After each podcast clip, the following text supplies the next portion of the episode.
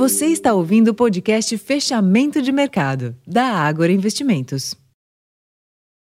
Fala pessoal, Rosalém falando. Hoje é terça-feira, dia 22 de agosto de 2023, e a sessão de hoje foi de comportamento misto para as bolsas no exterior, tendo novamente como pano de fundo as perspectivas de juros restritivos nos Estados Unidos por mais tempo, diante da resiliência da economia, e também a reação ainda negativa em relação ao corte de juro menor do que o esperado pelo Banco Central chinês ontem, que foi considerado insuficiente para reverter a desaceleração em curso da economia e também seu impacto nos mercados emergentes.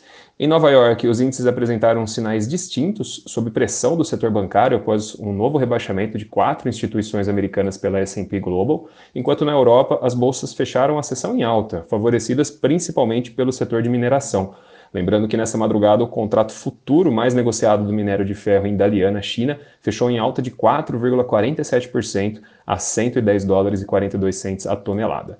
Por aqui, as taxas dos contratos futuros de DI apresentaram uma forte queda na sessão de hoje, em meio a notícias de que a Câmara dos Deputados deve votar ainda hoje o novo arcabouço fiscal.